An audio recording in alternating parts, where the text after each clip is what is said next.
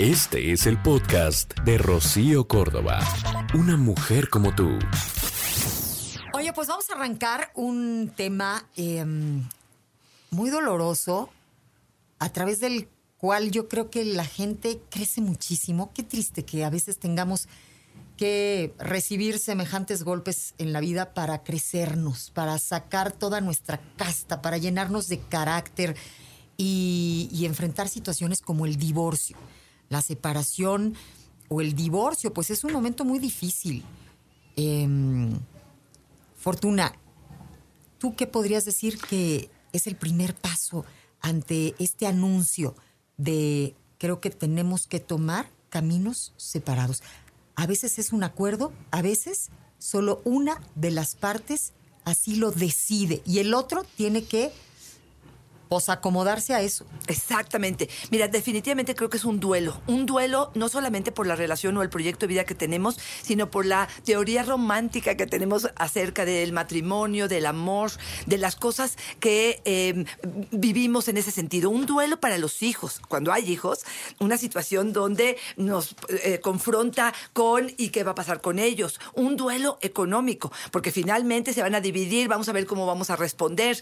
Yo creo que es un momento de caos, de negación, de, de, de, depresión, de tristeza, de replantearnos. Oye, y muy válido, ¿no? Claro, por supuesto que sí. Que como bien lo dices tú, eh, puede ser un momento de una sacudida tremenda que puede hacerte sentirte más fuerte, más valiente, más eh, empoderada, empoderado, que realmente realices un nuevo proyecto de vida y por supuesto que habrá momentos en los que te sientas débil, que sientas eh, que te cuestionas qué es lo que estás haciendo, si estás haciendo lo correcto o no, si tenías que haber tenido más paciencia. Eh, yo creo que es un momento en el que se acaban las discusiones, las peleas, los gritos, a veces la violencia, a veces infidelidad, a veces es sentirme devaluada y también es cierto que se termina a lo mejor esta foto familiar donde estamos todos en la, en la imagen, a lo mejor amistades que vamos a tener que dividirnos. O sea, sí hay pérdidas importantes, pero yo creo que una de las visiones que más me gustaría hoy plantear es, no es un fracaso es un,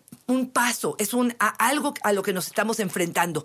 El fracaso se medirá después de 10, 20 o 30 años hacia adelante. ¿Por qué? Porque creo que en este momento lo que tengo que sopesar es lo mejor para todos los que estamos involucrados, empezando por mí.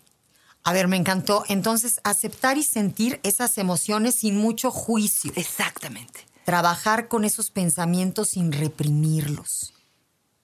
Ese sería como el primer paso. Déjate sentir porque yo creo que acá se trabaja también esta aceptación que te vayan cayendo los 20 de, ok, esta es la buena, porque, a ver, previo a un divorcio, supongo que hay muchos problemas. Hubieron amenazas sin cumplir, dijimos para cuándo, y lo fuimos postergando porque luego te da miedo. Pero si ya es la buena, tienes que agarrar valor.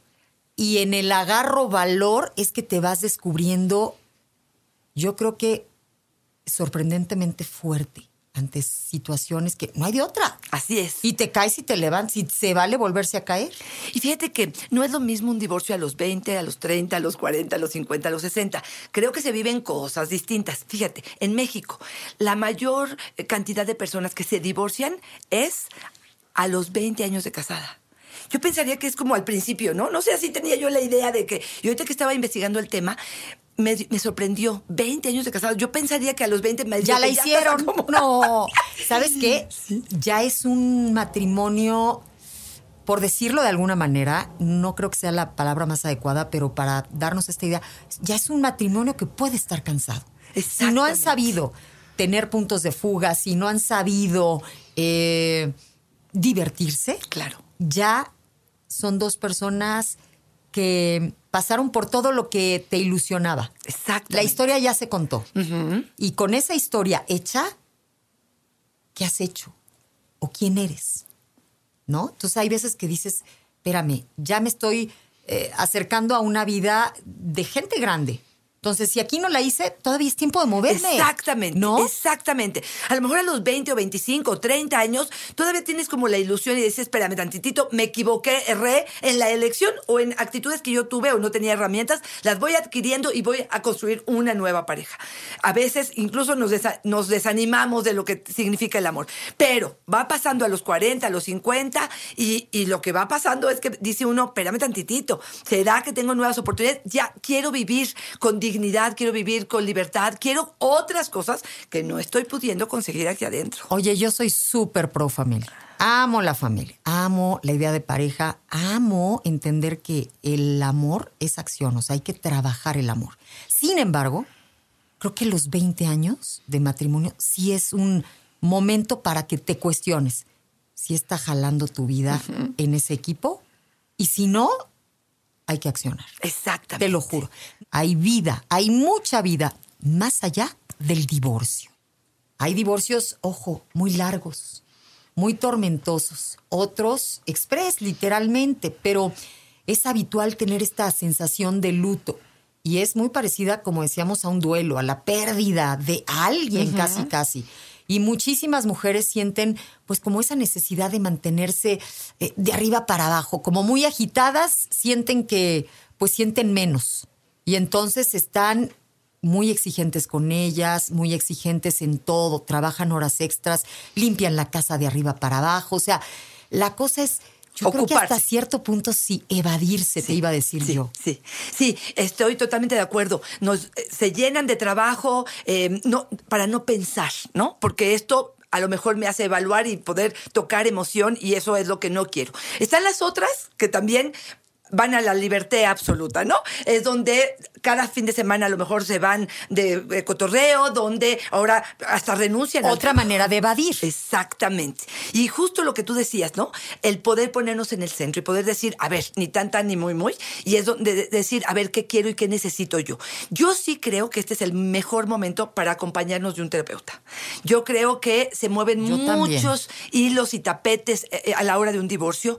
Eh, la autoestima, por más que sea, queda mermado. O sea, sí hay una sensación de abandono, de fracaso, Fracaso. aunque hemos dicho que esto no es un fracaso, pero de alguna manera sí hay un trabajo de la autoestima que habrá que eh, eh, hacer en este momento, porque creo que es el momento de ahora sí que juntar todas nuestras herramientas. A ver, Fortuna. Yo no quiero sonar eh, como negativa, pero tampoco evasiva. Yo creo que en cierta medida sí hay un fracaso. Te voy a decir por qué. Si no lo alcanzas a ver por ningún lado como un fracaso, te vas a poner palomita y no va a haber tanta Trabajo. introspección, trabajo y crecimiento. Si por algún lado dices, a ver, a ver, a ver. O sea, al final tenía que acabarse y se requiere voluntad y mucho trabajo para acabarlo bien. Entonces ahí digamos que vamos quitándole eso que podría en algún momento dado haber sido un fracaso. Pero si lo ves como fracaso, lo vas a intentar de una manera distinta para la próxima. Entonces, hay mayores posibilidades de éxito en tu siguiente relación seria. O sea, no hay que tenerle tanto miedo a la palabra fracaso, le tenemos pánico, ¿no? Y, y cuando tú reconoces que te resbalaste, te caíste y algo pudiste haber hecho mejor, vas a trabajar para que así sea. Y vas a reconocer probablemente ciertas cosas que tú también colaboraste o contribuiste a que esto no funcionara. Y te voy a decir por qué pensaba yo en que no es un fracaso. Si hay una relación violenta, si hay una adicción. Por eso digo, tenías que salir de ahí. Exactamente. Pero entonces no te- te- o sea- Eh, no, a lo mejor porque te metiste. o como no te diste Exacto, cuenta antes. porque aguantaste tanto, ahí está el fracaso. Claro, claro. Fíjate, una de las recomendaciones máximas eh, en ese sentido es hacer un listado de los motivos por los que te saliste. Porque de pronto se nos olvida estando adentro. Me encanta. Y entonces poder repasar y decir, a ver, ¿te acuerdas de esta y esta? Y cuando me pegó y cuando me insultó y cuando me lastimó y cuando no llegaba a tiempo y cuando no traía la quincena o cuando me faltaba el respeto, cuando no me hacía caso, cuando lo que tú quieras. Pero este listado te va a servir como una fuerza para poder recordarte cuando se te olvide por qué estás fuera. Súper cierto. Yo no sé, la nostalgia hace que olvides lo malo o lo suavices y creo que es muy importante hacer este escrito para ti, que no vean tus hijos, que no tengas que compartirlo con ellos, eh, pero que sí te ayude a tener muy presentes las razones, los motivos por los que tuviste que tomar esta decisión dolorosa.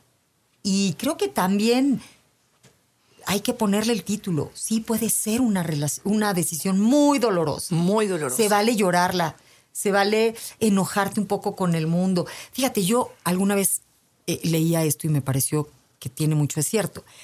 Cuando una mujer se queda viuda, pues le echas la culpa a la muerte, a, Dios a veces, ¿no? ¿Por qué pasó esto? Y, y fue un impedimento, eh, pues, superior lo que hizo que no pudieran estar juntos. Pero el saber que los dos tienen vida y posibilidad de estar y que a pesar de eso no están, puede llegar a ser hasta más duro. Saber que, pensando en una mujer que no se quería divorciar, ¿no? Por supuesto, pensando en esa que pues lo intentó 20 veces, pero le hizo, le deshizo, quiso y, y le dijeron hasta aquí. Fíjate, yo pienso desde la culpa hasta el victimismo, ¿no? Que de pronto nos podemos quedar ahí en lo que estás diciendo, ¿no? Esta sensación de soy víctima de la situación y me dejó y me abandonó. Yo quería estar en esta situación. Esta sensación de este, la vida es injusta para mí. Este hombre fue. Y, y yo les diría aguas con caer ahí, porque yo conozco muchas personas que ahí se quedan años sintiéndose víctima de las circunstancias y echándole la culpa a su expareja de la situación que están viviendo. Y ahí me parece bien delicado, porque creo que en ese sentido asumir cierta responsabilidad y darle la vuelta a la página, trabajando con mis emociones, pero entendiendo que hay vida después del divorcio, sería lo mejor que podemos hacer para dar el paso hacia una mejor vida y calidad de vida para mí. Tú lo dijiste desde hace un rato y me encanta. Esto vivir un divorcio, enfrentarlo, es para adultos, es para personas grandes. Y idealmente hay que pedir ayuda y hacerlo de la mano de un especialista. Yo creo que ese sería eh, un tránsito mucho más em, cálido, mucho más eh, benévolo para ti misma. Totalmente. O sea, voy a pagar, sí, aunque los dineros en este momento se compliquen, voy a pagarme porque me merezco hacerlo con la mayor calidad posible a una terapeuta, a un terapeuta que me ayude a, que esto pase de la mejor manera. A ver, Fortuna, estamos tocando un tema sensible. Sí. La herida está abierta en muchos de los casos. Dice Liz Arango, después del divorcio viene la mejor parte, libertad. Sandy, hay que recordar que nada es para siempre y nadie es indispensable. Se sobrevive y viene algo mejor. Dice Alberto, consejo ninguno, felicitaciones sí, y muchas. Pues cuando tomas una decisión así es por razones muy poderosas. Dentro de ellas debe estar tu paz y la de quien fue tu pareja. Y si hay hijos, más a favor del divorcio. Si es inevitable, lo mejor es pensar en el bien común. Alberto, un aplauso. Sí, totalmente. ¿Sabes qué me encantó? Fíjate qué bonito. Debe estar tu paz y la de quien fue tu pareja.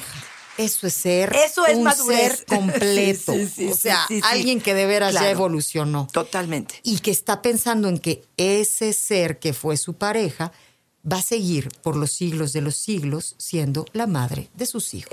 No va a haber otra. Entonces, esos que se la quieren fregar y me lo voy a tiznar y ahora, este, a ver, estás queriendo echarle una bomba a tus hijos. Exactamente. Porque una mamá enojada, triste, que se siente atacada, dolida, podemos tener ese poder con nuestros hijos y ser una bomba. Totalmente. Y lastimar. Sin querer destruirlos. Claro, por supuesto.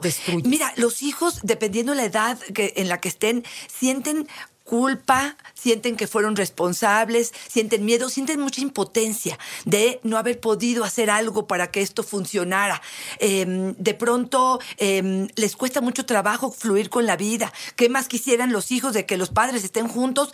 Y muchas veces tratan de reconstruir el matrimonio. Hacen citas, ponen pretextos, hasta se enferman Fíjate. de una forma en la que sienten, también muchos de ellos se sienten abandonados porque uno cree que abandona a la pareja, pero si te fuiste de la casa, como te fuiste de la casa, abandonaste también a ese hijo o a esos hijos y ellos así lo viven y así lo sienten y no tienen idea, y yo se los digo por el consultorio que tengo en mi edad adulta, cuántos de estos hijos llegan después de 20 años de que el papá abandonó, viviendo esa huella de abandono, trabajando esa huella con de la abandono. pareja, con los propios hijos. ¿no? O sea, lo sigues eh, sufriendo muchísimo. Es que hasta para irnos hay que ser grandes. Exacto. Hay que hacerlo con amor hacia quien fue, hacia quien es y seguirá siendo. Tus hijos no van a dejar de ser tus hijos. La realidad es que en el enojo, en el coraje, en el despecho, se nos olvida que vamos a seguir compartiendo nuestro interés más grande, que es eh, el que esos hijos crezcan lo mejor posible, ¿no? Y, y claro, este, yo nada más me acuerdo del sentimiento que todos experimentamos alguna vez como hijos cuando sentías que tus papás estaban peleando. Exacto. Déjate del divorcio. Cuando oías que había pleito, se te hacía chiquito el estómago, te angustiabas, no- vamos, te llenabas de miedo.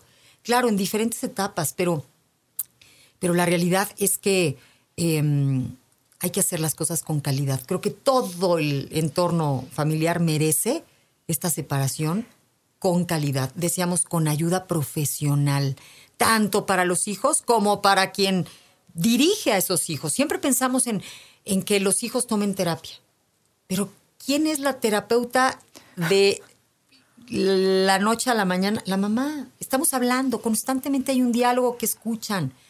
Esa mamá tiene que estar eh, eh, autoobservándose. ¿Y cómo lo logras? En un espacio de terapia. Totalmente. En donde te dicen cómo te sientes. ¿Cómo estás tú? ¿Qué está pasando por tu mente? ¿Cómo está tu corazón? ¿Cuáles son tus, eh, tu- tus despertares, no? O sea, hay gente que me dice que la, la angustia y el nudo desde que despiertan abren el ojo, o hay gente que me dice, ¿cómo abro el ojo? Y no hay discusiones, y no hay peleas, y no hay alguien que me esté diciendo que lo estoy haciendo mal y que no estoy haciendo las cosas bien. Oye, te voy a decir algo. Ya no hay justificación. Ya no tengo la justificación de que él me lastima, me hace... me la- Bienvenida a la libertad. ¿Qué vas a hacer con tu libertad? ¿Qué vas a hacer con tu vida? Ahora sí ya no hay el que te mete el pie. Es momento de que te armes tremendo proyecto de vida y trabajes en él, porque se acabaron los, las Pretextos. justificaciones, ¿no? Fortuna. Oye, pues muchas gracias. Vida después del divorcio, sí la hay, créanme que la hay.